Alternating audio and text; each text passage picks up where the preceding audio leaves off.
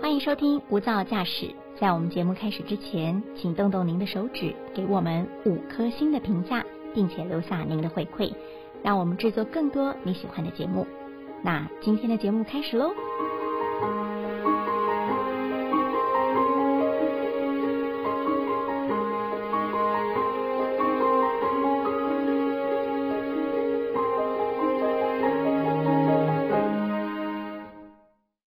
这次东京奥运，你是不是也跟我一样看的血脉喷张，很怕心脏病发呢？好多场的比赛都是你来我往，你得一分，我得一分，一直追平。台湾创下了二金四银六铜的最佳成绩。其实我们在比赛之前也有经过沙盘推演，了解对手的技战术、得分优劣势。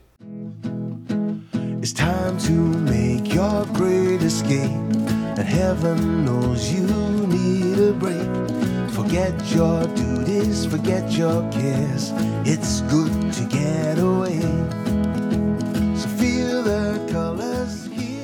大家好，欢迎收听由大新闻所直播的 Podcast《无噪驾驶》，我是专题记者盛荣轩。在今天一百个采访线上说故事，我们要说的是奥运选手、运动员的故事。今天我们很荣幸专访到了台湾师范大学体育与运动科学系洪聪敏研究讲座教授。洪教授呢，担任的是这次的桌球专项运科召集人。Hello，教授好。哎，盛小姐你好，各位听众大家好。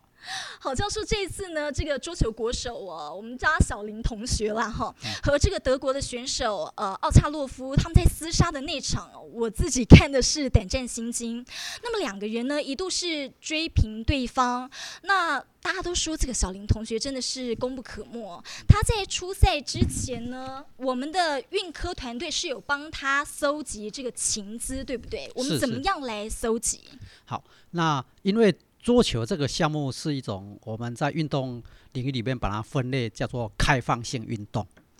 那开放性运动的特征就是你有一个对手，好、你有对手，那这个这个对手呢，他会出招，啊，你必须要去了解到他会出哪些招，然后你必须要用哪些招来对付他。好、所以就是说对手有他的特定的战术啦、技术，那你要用哪些战术跟技术来面对这个对手？你在训练的时候，你必须要能够去了解到你可能会碰到哪些对手，那这些对手呢，他的擅长的战术是什么？然后你要去想好，要去练好，要用哪些战术来对付这些这些对手。哦，那也因为这个样子，所以我们的这个运动桌球的运动科学呢，我们在奥运之前。其实很久哦，就很早之前呢，我们就组成这个运科团队。好，那我要感谢这个清华大学的资工系的这个朱宏国教授，还有胡敏君教授哦，因为他们资工他们那边提供了非常多怎么去做影像处理的这方面的技术。那我们也感谢清华大学的体运科所的啊邱文新教授，还有吴德成教授。啊，我们根据我们的这个。我们小林同学还有我们的混双啊，哈，我们我们的这个就是先事先先拟定好，在在各国里边有哪些哪些国家的，是他可能潜在要夺牌的这的这些主要对手，所以在这个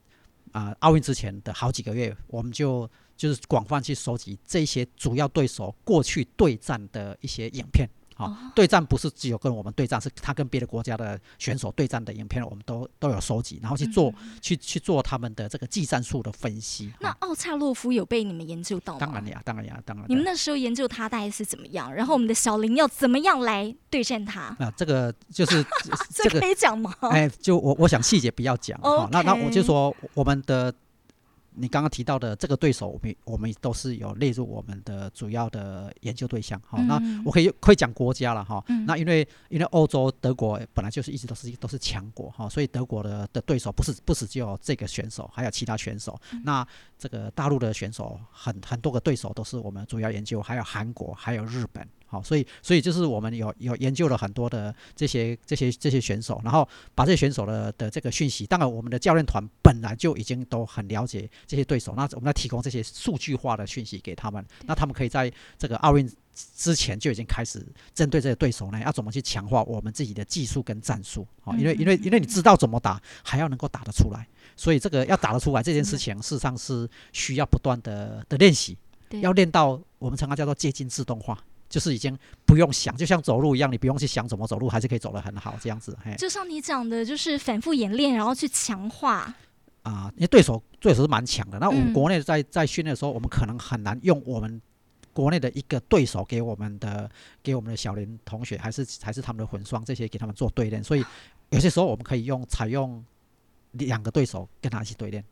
这样这样子的话，他就他就可以啊，这个球就可以比较不会，就说他打过去，我们的陪练员就接不过来了。等一下，你说的是两个对手去跟小林一个人来对打吗？对啊，对啊，对啊，这样这样这样这样这样子的话，那两个对手当然就比较好打嘛，哈，因为因为他站两边嘛，他就不用跑嘛，好，那那那小林他一个人要要要要打嘛，对，对，这个所以所以用用多对手的方式，或是说用多球，那多球喂球的时候可以又喂的更更更有压迫性，好，比如说。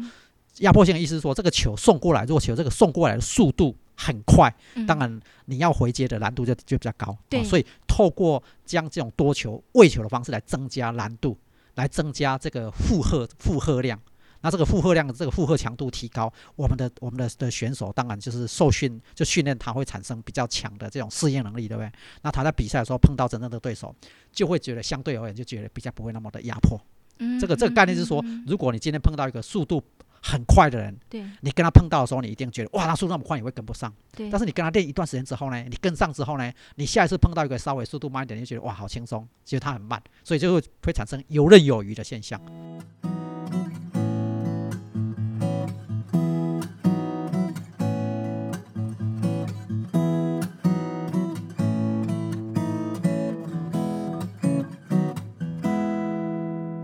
所以，所以这个训练就是要透过为什么要透过高强度的训练？那桌球的话，高强度就是速度更快，力量更大，角度变化更多，而且诶，那个连续性更多，这都是增加这个这个这个强度。那这个强度增加之后，我们选手适应到这个强度，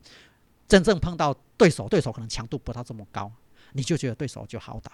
像我在看这个德国的选手，他就像您讲的，他发球啦，还有他的球速。很快哎，而且你很难掌控，说他现在这个球路是什么？这个在在桌球里边，我们要就是一个一个很重要的心理能力，我们就称它叫做预判能力。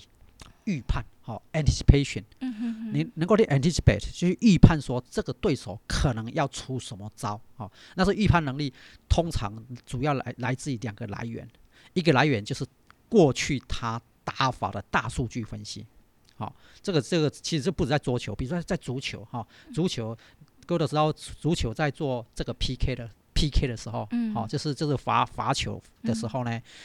足球门还蛮蛮蛮大的，那那个那个职业的足球选手的速度是很快的，所以通常如果你守门员看到球踢出来的方向，你才去扑那个球，通常是来不及，通常扑不到，所以大部分的情况是什么？大部分你就要预判。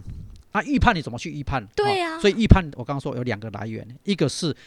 这个这个选手过去他最常踢哪个脚，因为足球基本上基本上有有有四个脚嘛，对不对？好，四个脚他会踢哪个脚？所以从他过去的记录里面，你可以知道可以归纳出一个几率。好，比如说左上角是他过去八成都踢左上角，嗯哼那这个讯息这个守门员会知道，嗯，因为事先都会分析。那有没有踢假球的？或是假动作，假动作。我现在就讲了第二个，好，第二个好。所以第一个就是大数据，过去他实战的大数据，他在这个情况，他最常做出哪个反应？嗯，所以这个是大数据的分析。那第二个就是什么？第二个是我们称它叫做前线手。嗯嗯嗯。前线手的意思是说，这个对手要做出这个动作的时候呢，他都会有一个一个习惯动作，好，一个习惯动作。那个习惯动作呢，如果那个习惯动作做出某种习惯动作，他就会做出哪种反应，你就可以。光看到他那个习惯动作，就会知道下一个会做什么反应。我举我举下说，比如说棒球投手，因为因为其实像这种分析的，这个这个棒球投手是分析非常非常多。因为棒球投手投出什么球出来，事实上打击者要怎么打就就就是很影响很大，所以他们会做各种的的影片呢，来分析说这个棒球投手，当他投出那个球，他准备拿出去，他的脚、他的眼神、他各方面的的这个这些线索呢，他去看出能不能跟他后面投的球做连接。如果能够找出一个做连接，比如说我现在用一个比喻，如果说这个选手呢，他如果投的手拉的比较高一点的话，嗯这个就是就是个一个一个这个这个左下角的的球。哦，那你刚刚你你你打击者知道这个讯息之后，他看到哎，就准备准备打那边了。这个叫前线手哦，所以就他球还没有投出去的时候呢，从他的身体动作、脸部表情，甚至眼神，甚至各方面呢，这些线索能够去跟他跟他后续要做的的这个这个动作做连接。那这个前线手也是一个帮助我们的这个选手去做判断的地方。好，所以这两个好，这两个一个是刚刚说的大数据来看到他那一个情况的前进几率，嗯，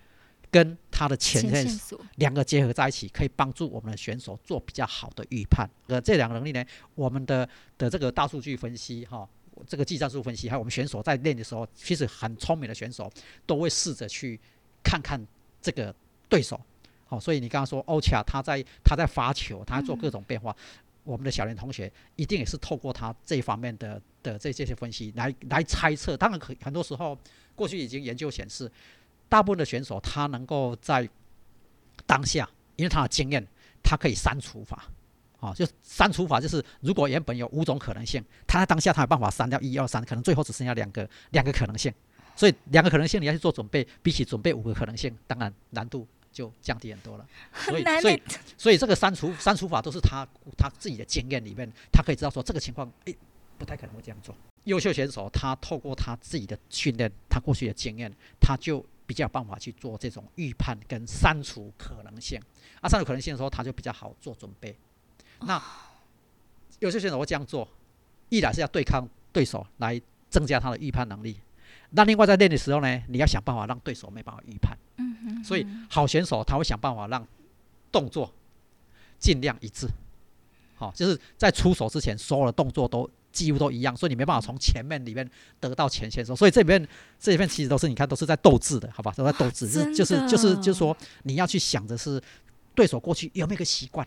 所以如果对手有习惯，你就容易猜他的习惯啊。如果你有办法做到变来变去，那个习惯就不好抓。哇，好，所以所以你可以，所以我想，因为我是专攻运动心理学，对，那运动心理学这里边就是谈很多心理，所以其实其实运这个运动比赛不止桌球，所有运动项目都一样，其实在比很多的心理。嗯，哎、那那嗯所以眼睛要要要要很亮。对，而且而且是脑手并用。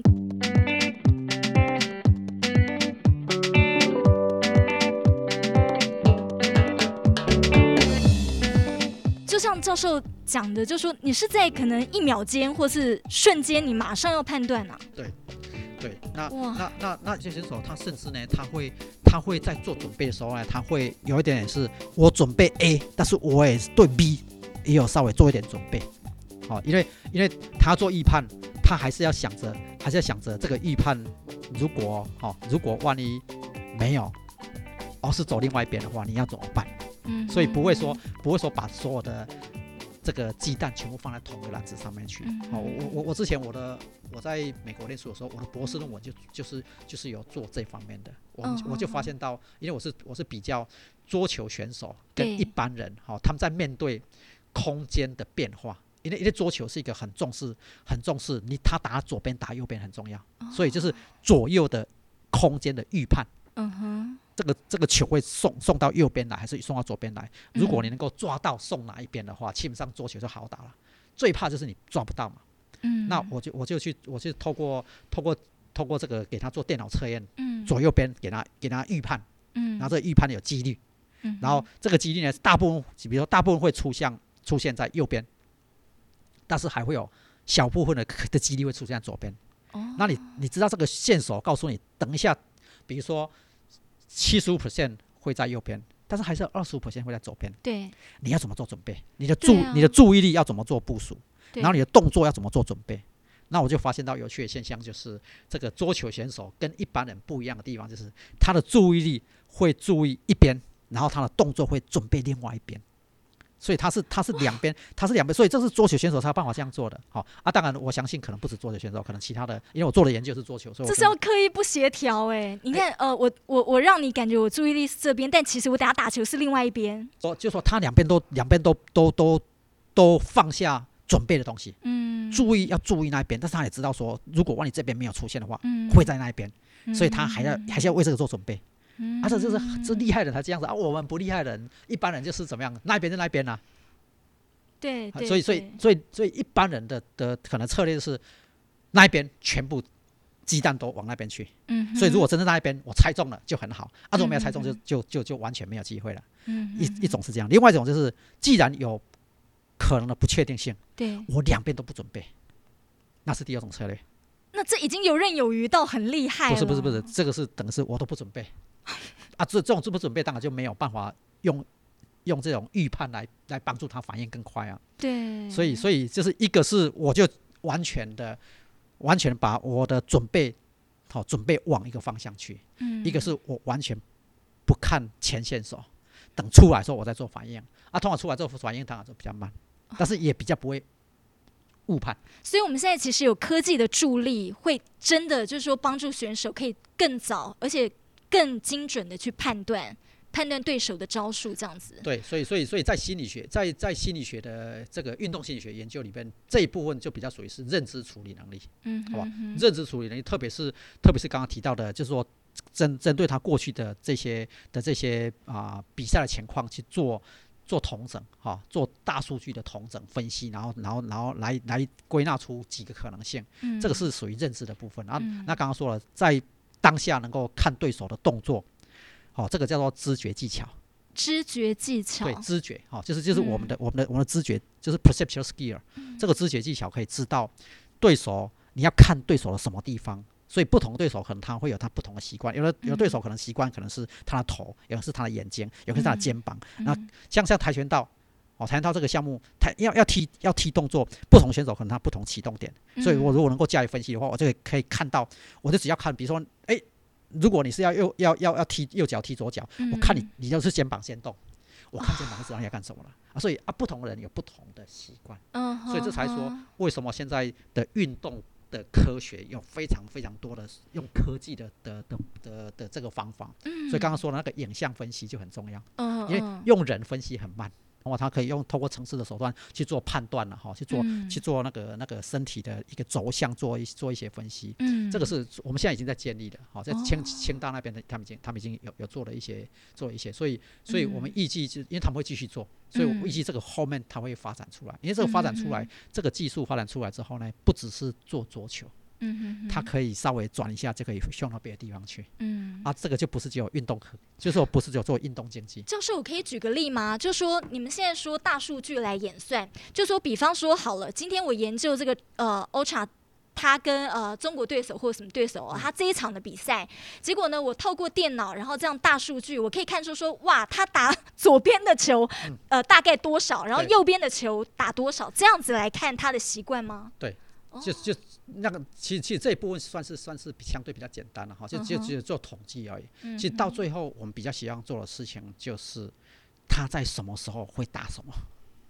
哦，在什么时候，因为他在什么时候会打什么，这个的的一个一个帮助选手准备好的效果更大。就是我大概知道说，比如说八成哈，八成你会打右边，当然这个讯息对帮对选手的准备就已经有帮助了。但是我都知道说，在第五十的时候，好吧，他八成的打右边，但是在 deuce 的时候百分之百打右边，哦，那你就知道，因为 deuce 的时候，你你知道 deuce 嘛哈，嗯嗯就是就十乒乓球十比十就叫 deuce。哦，哎，因为 deuce 的时候就一人发一个球，所以嗯 deuce 差两分就就就结束这样子。所以通常、嗯通常我们就在那个时候就就最紧张嘛。嗯所以如果说你在知道在某一个情境，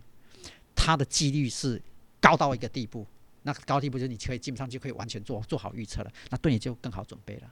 所以所以所以所以这些这些是属于运动心理学在帮助选手的一部分而已。嗯那其实运动心理学帮助选手还有第二部分，嗯哼第二步就是你做好所有的的这个认知的处理啊、做好各种分析，也知道对手要怎么做了啊，你知道怎么打的，嗯，你还你有这个决策之后，你还要去执行它对，啊，执行执行这件事情，大家都觉得啊，执行就是执行啊，有困难吗？当然有很大的困难。嗯，好、为什么呢？我想我们可以从一个最简单的例子，就是高尔夫。嗯嗯，好、高尔夫打高尔夫，高尔夫没有对手，高尔夫对手也不会影响你，好吧？高尔夫对手是他打你，他打他的，你打你的，对，所以你的对手事实上就是自然环境，对不对？自然环境，你球打到那边去，然后球落到这个地方，到那个洞呢，有个坡度，有个距离，对不对？哈、那有个草纹不一样。嗯那一个好的高尔夫球选手，他球打出去，比如说到了果岭之后，他看到这个看到这个这个球的的的停的点跟那个洞距离，刚刚说了这个坡度、草纹各方面，他都他以他的经验，他都会判断完之后，他就可以做一个决策。他知道这个球该怎么打，应该会进洞。所以这个就跟刚刚讲的认知处理这部分，他已经没问题了。理性的部分他已经没问题了。嗯啊，接下来就是执行了。嗯啊，是不是他判断正确、决定正确就会进？哼，当然不是啊，当然不是啊。可能瞬间来一个大风或哎不什么吗？哎，这个又是另外一个因 另外一个哦因素另。外一个，最大的因素是什么？最大的因素就是他在打这个球的时候，如果这个球是一个决定胜负的球，嗯，哦，职业的职业的选手可能这场这场比赛，如果这个球进了，就是冠军，几千万入口袋。紧张死了。那那那想到好吧，想到这样子，你还能不能平常心？没有办法，还不能平常心做，就是你知道怎么做了，就是这样做。当然不是啊，因为因为人好吧，因为人就是会受一些情绪，哦嗯哼，，这个会产生情绪，这产生情绪就是我一定要进，对，好、你很在意他，你很想要进。啊。人一想要一定要进的时候呢，就会产生跟原本不一样的运作，比如说大脑里面可能有一些不该活化的脑区就会活化起来，嗯那个那个老区有可能是胡思乱想区。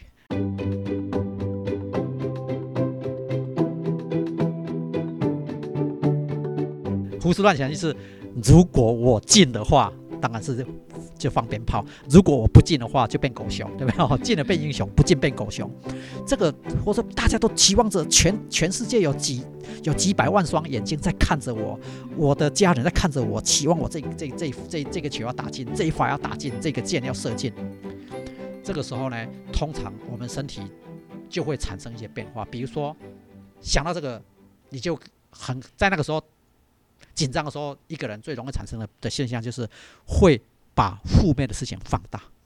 嗯嗯嗯，容易放大负面的因素。万万一我没办法进球或什么吗？哎，负面，那个是是那是后果。哦。负面的意思是说，好像我上个球好像不太准，嗯嗯，好、比如说假假设说上上上一杆好像不太准，嗯，本来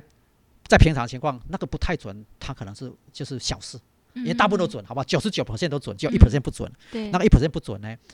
在平常的时候一 percent 不准，他就啊，我今天基本上是准的，嗯那正常，啊，这样平常情况。但是在紧张的时候呢，就会把那个一 percent 抓出来放大，哦，放大放大放大一排那个一 percent 不准，哎，我今天好像手感没有那么好，原本是都就是心情好的时候都是好嘛，啊，心情不好的时候容易放大，所以这个所以这些选手在临场表现的时候，就是一紧张压力大。就比较容易是这样，这个叫做胡思乱想嘛，对，本来不应该想那个事情，不要把注意注意到那边，但是对。在那时候他就容易容易倾向，所以在比赛的时候，哦，在奥运或者在这些大比赛的时候，嗯。其实临场上面如果有运动心理师嗯。在你在在在现场帮着这些选手的话，就比较有办法去帮这个选手。如果碰到不顺，嗯，好碰到不顺，比如说他在比赛的时候，比如说第一场打的不如预期，嗯，虽然晋级不如预期，对，那他下一场有有没有办法能够重拾信心？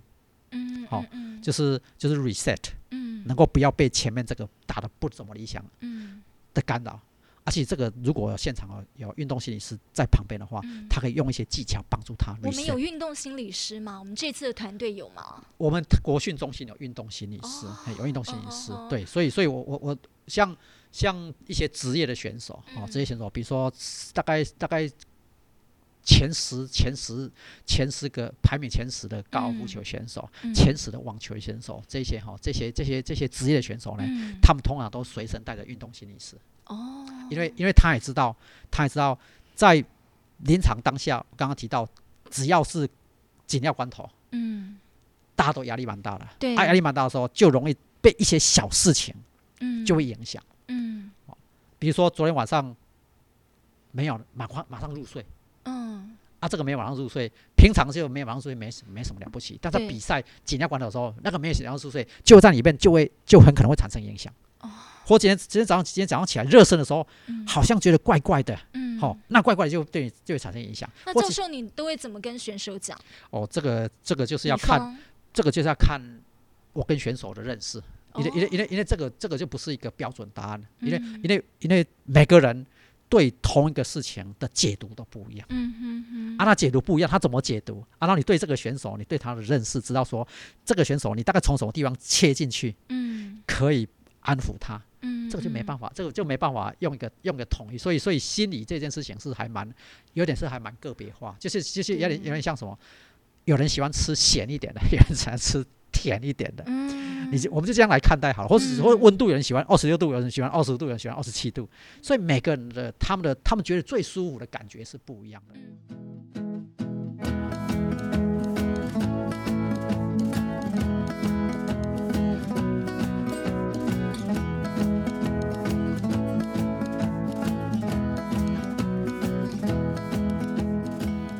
选手在临场时的关键时刻压力特别大，可能会胡思乱想或者不够专注，就容易表现失常。所以，就像教授说的，选手本身的自信很重要。下一集我们要继续和洪教授聊聊奥运选手的培训。而其实教授也是桌球国手出身，过去的运动员靠着资质与苦练，投入大量的时间与精力，而未来相信运动科学可以用更有效率的方法，帮助运动员更顶尖、更卓越。也欢迎您持续锁定无噪驾驶采访现场。